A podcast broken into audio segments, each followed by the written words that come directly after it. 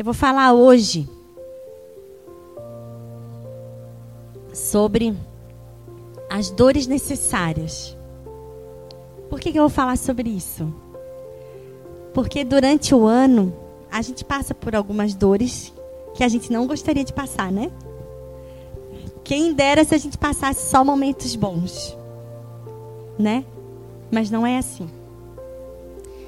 E as dores, elas são necessárias em nós, porque elas nos fazem crescer. E como a gente cresce no meio da dor. Eu ouso dizer que a gente cresce muito mais no meio da dor do que no meio da alegria. Vocês não acham? Né? E, e eu estava assim, Senhor, será que é isso que tu queres que eu fale, Pai? E aí eu fui montar meu pinheirinho do Natal. E eu montando meu pinheirinho, eu resolvi comprar um pinheirinho de verdade. Sempre foi um sonho meu ter um pinheirinho de verdade. Aí eu fui no Bistec, ele estava na promoção, Black Friday. Eu pensei, vou comprar um pinheirinho de verdade. Ele é pequenininho assim. Aí comprei ele e fui montar ele, gente. Aí peguei as bolinhas que eu já tinha, nananã. Aí comecei a montar. Gente, o danado espeta muito. Vocês sabiam que espetava? Gente, espetava, ele espeta muito. Eu ia botar, eu botava a bolinha, Jesus espeta aqui. Aí eu ia botar, não tinha jeito de entrar o negócio, me, me espetava. Eu, eu saí com a minha mão toda pinicando assim. Aí eu digo, Jesus, olha aí as dores, as picadinhas necessárias. Aí eu fui colocando ele e eu botava e a bolinha não ficava no lugar que eu colocava. Porque ele é mole. Né? Ele não é igual um pinheirinho de, é, de mentira, porque o pinheirinho de mentira, quando a gente coloca a bolinha, ele fica ali, né? Ele é firme. Aí se tu queres que a bolinha fique mais para cima, tu dá uma dobradinha no galho e ele obedece ali o que tu faz, né? O outro. O fake. O verdadeiro não. O verdadeiro é teimosinho. O verdadeiro ele vai, tipo assim, ele vai para onde ele quer. E aí aquilo foi falando comigo, eu digo, Jesus, meu Deus. O fake é muito mais fácil de mostrar que é bonito. Tá pegando aí o, mistério? O fake, a gente consegue dobrar, a bola fica bem linda lá, dobra, nananã, fica lindo. Agora o verdadeiro não. Deus não quer uma versão fake de nós. Deus quer que a gente seja verdadeira. E com espinhozinho, não tem problema. Tá bom? A gente não é perfeita. Deus não pode abençoar aquilo que nós não somos. A versão fake, Deus não pode nos abençoar. Seja verdadeira. E aí eu pensando, gente, mas ser verdadeiro às vezes dói, né? Dá assim uma. Dá uma espetadinha. Não só para quem é verdadeiro, mas quando a gente caminha com alguém, com, a, com alguém que é verdadeiro, dá uma espetadinha na gente também, né? E hoje a gente vai aprender a caminhar, a ouvir as verdades e a ser verdadeira também com as palavras certas. Amém? A gente vai ler lá Provérbios 27, 17. Vamos ver se dá para abrir ali, senão eu abro aqui. Olha lá. Mas eu quero pegar outras versões, gente. Provérbios 17, 27 e 17.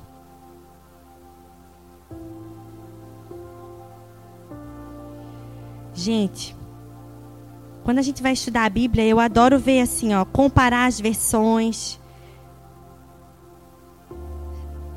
Porque a gente aprende mais. Amém? Olha lá. Assim como o ferro afia o ferro, o homem afia o seu companheiro. Olha isso, deixa eu ler aqui para vocês as, a, a, o comparativo. Espera aí, cadê Jesus?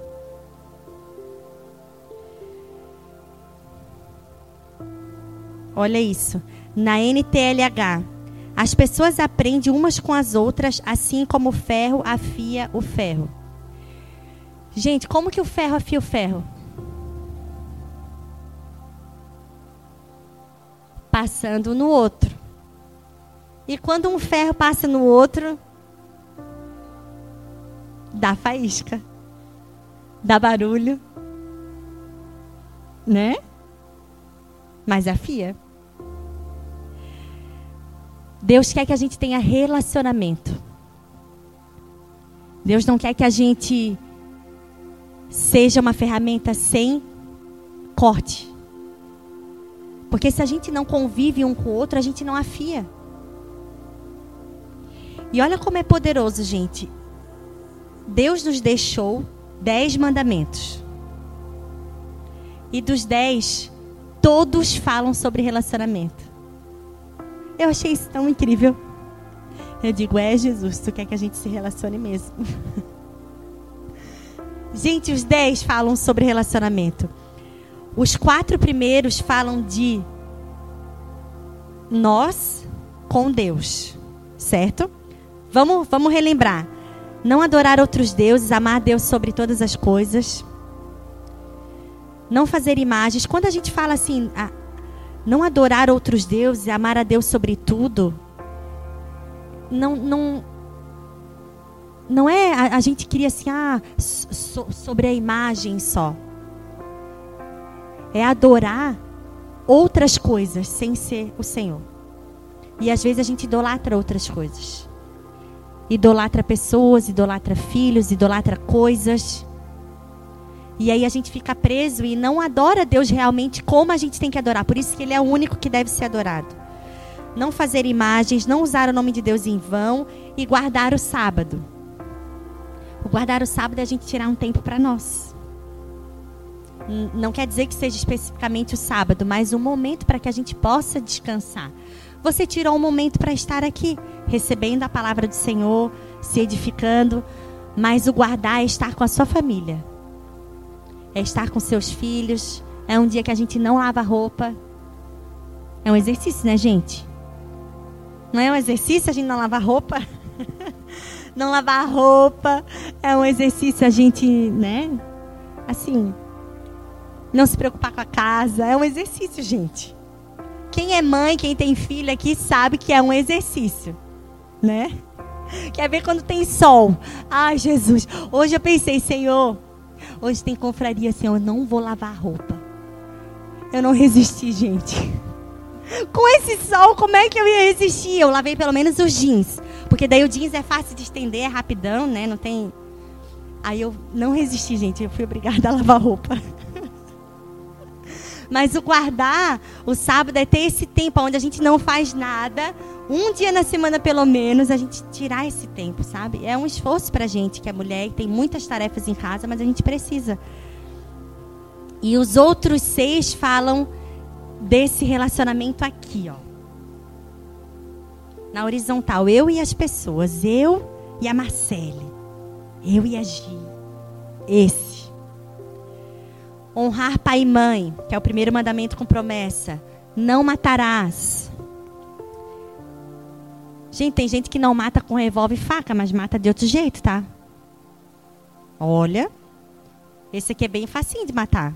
É bem facinho da gente fazer. Matar um um amigo, uma amiga. É bem sério isso, gente. Não matarás, não cometer adultério, não roubar, e quando a gente fala do não roubar, é não roubar aquele troquinho, aquele 20 centavos lá. Né? Algumas vezes. Eu já fui, a gente vai em restaurante, tá, a pessoa não cobra um refri. Não, moço, faltou o refri. Aí a gente fica naquela expectativa, né? Poxa, ele diz, ah, não precisa, moça. Não, ele cobra mesmo.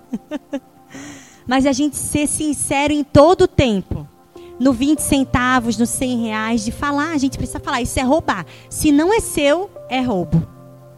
A pessoa esqueceu, ela falhou, foi um erro dela. Mas o nosso dever é falar. Não roubar, amém? Não dirás falso testemunho. Esse aqui é facinho. Ai, tá vendo? Tá vendo a pastora Rê? Meu Deus. Ela é tão exibida. Nunca falou com ela, nem sabe. Ai, ela é tão quieta, né? Ui, não suporto gente quieta. Já conversou com ela? Sabe como a pastora Rê é? Tá dando falso testemunho. Tá pecando. Gente, não falem de ninguém. Isso é muito sério. Não cobiçar. O carro, a casa, a viagem.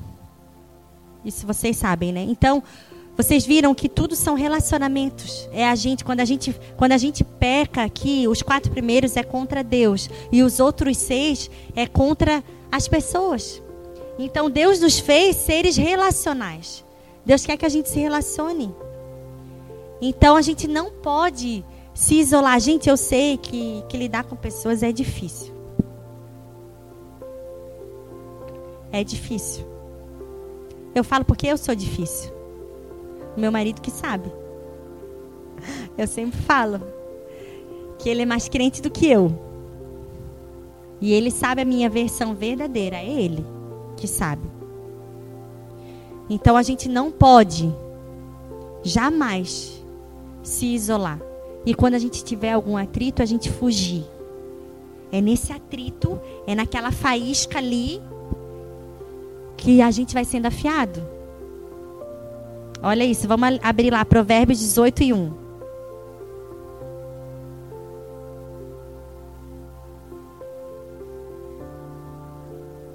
Gente, a palavra de Deus é tão poderosa, né? Olha, quem se isola busca interesses egoístas e se rebela contra a sensatez. Deixa eu pegar uma outra versão aqui para vocês entenderem ainda melhor. Provérbios 18 e 1. NTLH. Olha que, que versão legal para a gente estudar. Quem não gosta de estar na companhia dos outros só está interessado em si mesmo e rejeita todos os bons conselhos. Então é bom a gente estar aqui. Hoje você vindo aqui é um momento de relacionamento. Onde você né, está se relacionando. Onde você veio para estar em comunhão. Isso é muito poderoso. Deus nos cura, Deus nos afia aqui. Amém? Você quer ser afiada? Tem certeza? O afiar traz atrito. Gente, eu eu sou filha de metalúrgico. O meu pai tinha, ele tem até hoje uma metalúrgica. E eu, e eu cresci no meio desse barulho de ferro, tipo assim, de máquina de solda, de lixadeira, de furadeira. Eu cresci nesse, nesse meio, assim, sabe? E eu sei, gente, o quanto ferro no ferro faz barulho. Só que o quanto. Quantas coisas lindas foram construídas lá, quantos tanques enormes, sabe, de, de combustível e estruturas enormes foram feitas de ferro. Mas para isso acontecer foi, foi muito, muito ferro, muito, muita faísca, gente, muito barulho. Gente, era muito barulho. Até os meus 13 anos a gente morou no meio, assim, ó, a casa era na frente, a firma do meu pai era atrás, eu cresci no meio daquele barulho. E o afiar, ele faz isso. Ele traz barulho, ele, ele às vezes incomoda.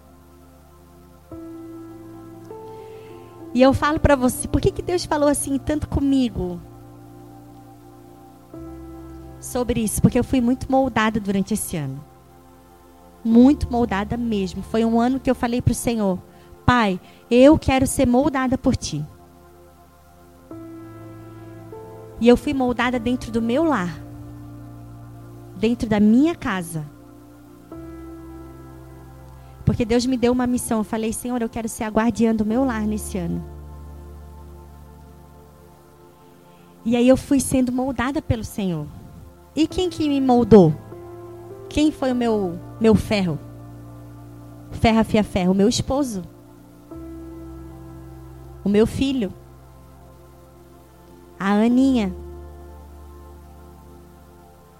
Porque os filhos, gente, eles fazem com que a gente se entregue demais. Quem tem bebê pequenininho, né? A Carol, a Rê. Mais alguém que tem bebezinho assim de um aninho aqui? A Lu, né? A gente se entrega demais quando a gente tem filho pequeno. E isso molda demais a gente. Um dia o cara falou assim para mim, amor, eu acho que se a gente tivesse mais uns dois filhos, tu ia ficar, ó, topzera. Como os filhos nos moldam, gente. É muito poderoso. Porque a gente aprende a não ser egoísta. A não viver só para nós, a não querer só o nosso desejo. Faz um ano. Um ano. Um mês. E 23 dias que eu não durmo uma noite inteira. eu acordo de duas em duas horas ainda, gente. A Aninha mama pra caramba. Então a gente é afiado, a gente aprende a se entregar pelo outro. Isso é muito lindo, eu tenho melhorado demais. Demais no meu lar, com os meus filhos, a ter paciência com os filhos. Porque eles, eles demandam muito atenção, eles querem atenção. O jeito que fala. Hoje eu pedi para o cara, ele estava lá no mercado, lá no comprão, eu disse, amor, compra o suco light aí e um azeite para fazer a maionese. Ah, pode deixar, ele estava lá no mercado, Maria. Presta atenção, Maria já sabe. Tu já deve ter pego. Gente, ele estava no mercado, ele esqueceu de comprar. ele estava trabalhando. É, ele estava trabalhando. E eu fui empenhar ele, né, gente? A, a, a esposa que gosta de perturbar. Aí eu pedi para ele, ele esqueceu. Aí eu liguei, amor, que demora, o almoço está pronto, não vai vir? Aí que eu parei aqui no Superar para comprar. Eu disse, hã? Como assim? Tu estava no mercado? Como assim? Aí eu fui meio grossa assim. O áudio. Aí tá. Aí depois eu vi que eu fui assim. Aí ele, amor, ouve lá, escuta teu áudio de novo. Eu não achei que eu fui grossa de verdade. Mas ele falou que eu fui. Então eu fui. Aí eu fiquei quietinha, disse: "Tá bom". Eu não achei que eu fui, mas eu vou, tá bom. Eu fui, tá bom, amor, desculpa. Se fosse mais outra época, eu ia dizer não. Olha aqui, ouve de novo. Ó, pode ouvir. Eu ia esperar ele chegar em casa e ia fazer. Vamos ouvir? Eu não achei que eu fui grossa. Eu ia fazer isso, gente, eu era bem perturbada. Mas eu, eu tenho aprendido assim, ó, amém. Amor, tu achou? Tá bom, amor. Eu sou muito teimosa, gente, faz parte da, do meu temperamento. Eu sou fleumático. O fleumático é muito teimoso. Ele precisa ser convencido do que o que ele pensa, o que ele faz, tá errado. Mas agora ele já entendeu isso em mim e daí ele me convence com mais amor. Mas, mas você consegue entender que se eu não ouço ele, eu não ia ser afiada. Aí a gente ia brigar e, e são situações assim que tornam a nossa casa chata, o nosso relacionamento chato, o nosso relacionamento com as pessoas sem gosto, aí tu parece que não tem gosto de viver, porque não tem essa alegria, porque tá toda a vida no afia, mas afia com alegria, tá? Vamos afiar com alegria. Gente, Eclesiastes 10 e 10 fala sobre o machado sem corte. Vocês sabem dessa história? Eclesiastes 10 e 10, olha lá. Se o machado está cego e sua lâmina não foi afiada, é preciso golpear com mais força e agir com sabedoria assegura o sucesso. Eu tô com o machado na minha mão. Ele está sem corte. Eu tenho que fazer muito mais força. Não é verdade? Muito mais força para a gente cortar. Aí eu canso mais, eu sou mais. Porque ele está sem corte. E como é que a gente afia o machado? Com outra pessoa. Aí a gente não passa tanto trabalho. Eu trouxe uma coisa para mostrar para vocês.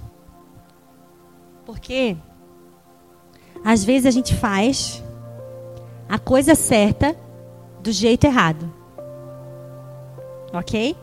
Às vezes a gente vai cortar um pedaço de carne e se a faca tá bem afiadinha, ela corta facinho. Meu sonho é ter uma faca de açougueiro, gente. Aquela faca assim, parece que ele passa assim, ó. Né? Mas às vezes a gente faz a coisa certa do jeito errado. E olha o que, que eu trouxe para mostrar para vocês. Um escorredor de macarrão. Sabe por que um dia desses eu fui escorrer macarrão? E adivinha o que aconteceu? Eu, eu fui inventar de escorrer com a tampa da panela. Quem nunca? Quem nunca fez isso? Com a tampa da panela. Aí quando eu virei, pluft. Pela graça e a misericórdia de Jesus, não tinha nada dentro. Aí eu só lavei macarrão, glória a Deus, deu tudo certo. Imagina se tivesse cheio de, né, de louça, ia perder o macarrão. E eu tenho um escorredor. Só que a gente sabe como tem que ser feito e a gente não faz. A gente faz as coisas a coisa certa do jeito errado. É ou não é? Provérbios 15, 1, abre lá. Tá vendo, gente, que tá tudo, tá tudo na Bíblia. Provérbios 15, 1. A resposta calma desvia a fúria, mas a palavra ríspida desperta a ira. O amor. Tu podia passar lá e comprar um o suco e um óleo para mim, por favor? Tu esqueceu, é muita coisa para ti, né, meu lindo?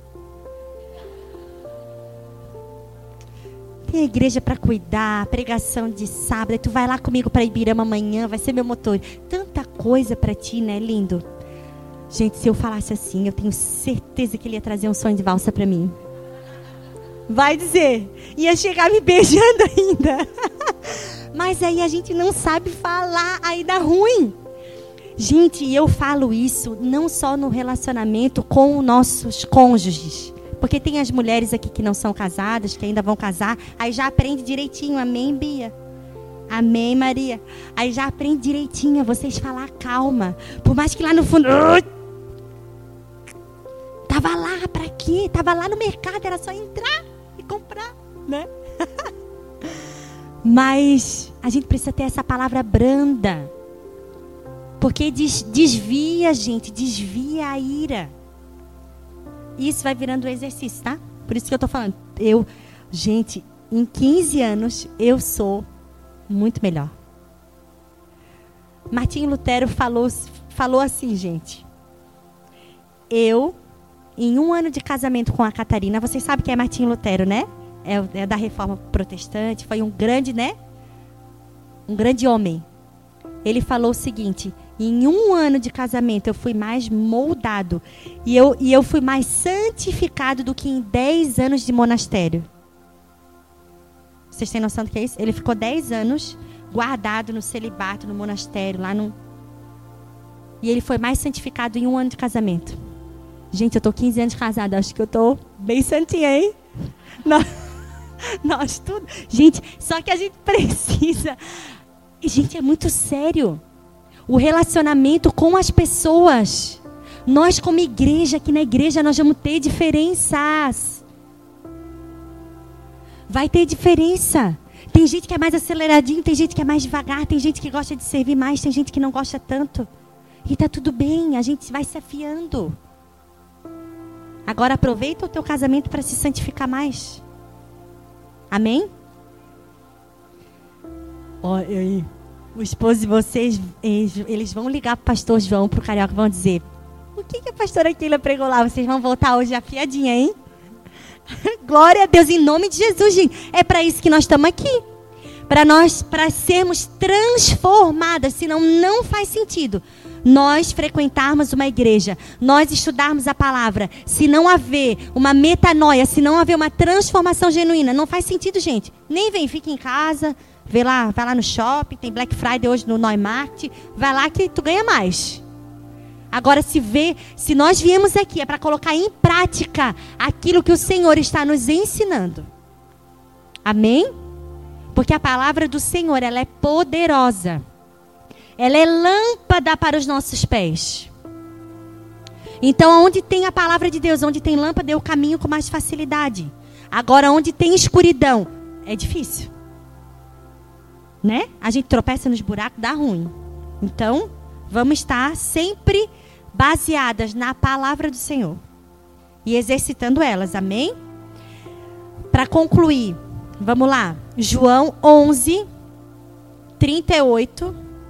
João 11, 38.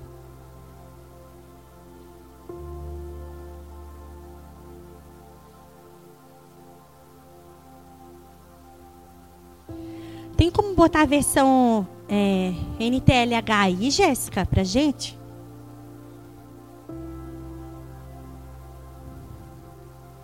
João 11, 38. Aqui vai falar sobre Lázaro.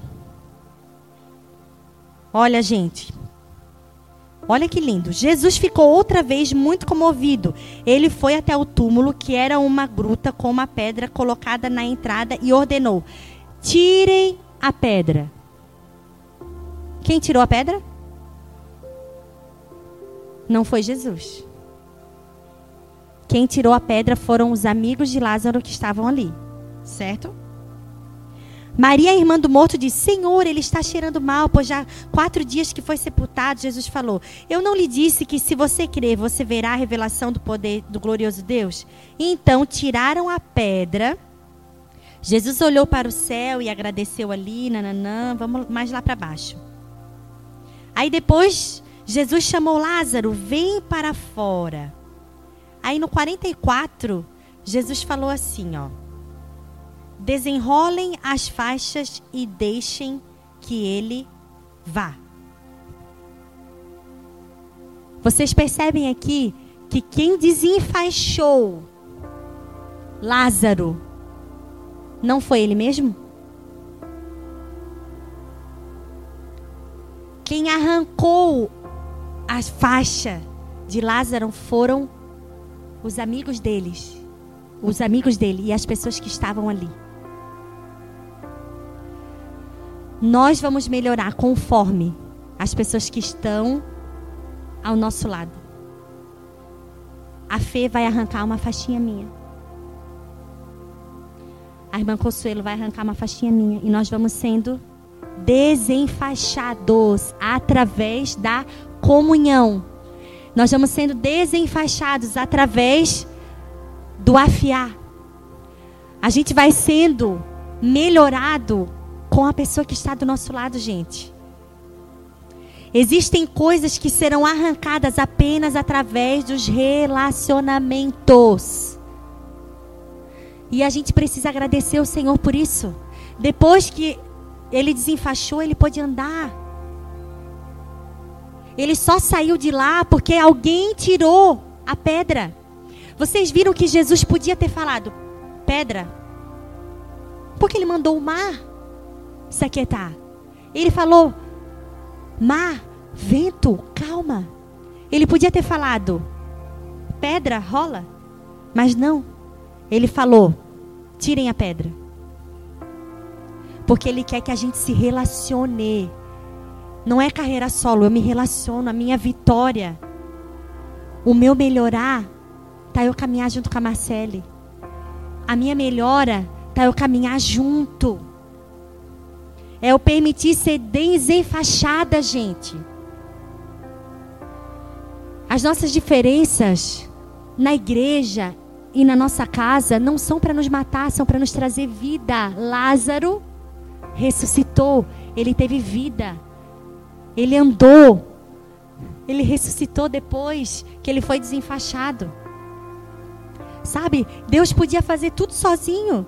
Jesus podia falar: vem, pedra rola, Lázaro vem, faixa. Ou então ele podia falar: Lázaro, estica o braço aí, sei lá. Né? Mas não, é porque é, era bem fechadinho. Não tinha como. Eram tecidos, né? Não é com papel higiênico, igual as crianças brincam lá no Kids. Esses dias fizeram um videozinho, TT enroladinho assim no, no, no papel higiênico, né? Para ensinar o. Era faixa mesmo. Então ele precisou ser desenfaixado. Se permita ser desenfaixado pelo seu esposo, pelo seu filho. Se permita ser melhor. Amém? Nós precisamos de amigas nós precisamos ser amigas do nosso esposo e nós precisamos das amigas que estão aqui, das pessoas que estão aqui. A gente não é autossuficiente, gente. Nunca a gente vai ser, nunca. A gente sempre vai depender de pessoas e amém por isso. Por isso que Deus deixou os, os dez mandamentos ali, seis deles para a gente se relacionar. Porque Ele gosta disso. Pode vir, Nath.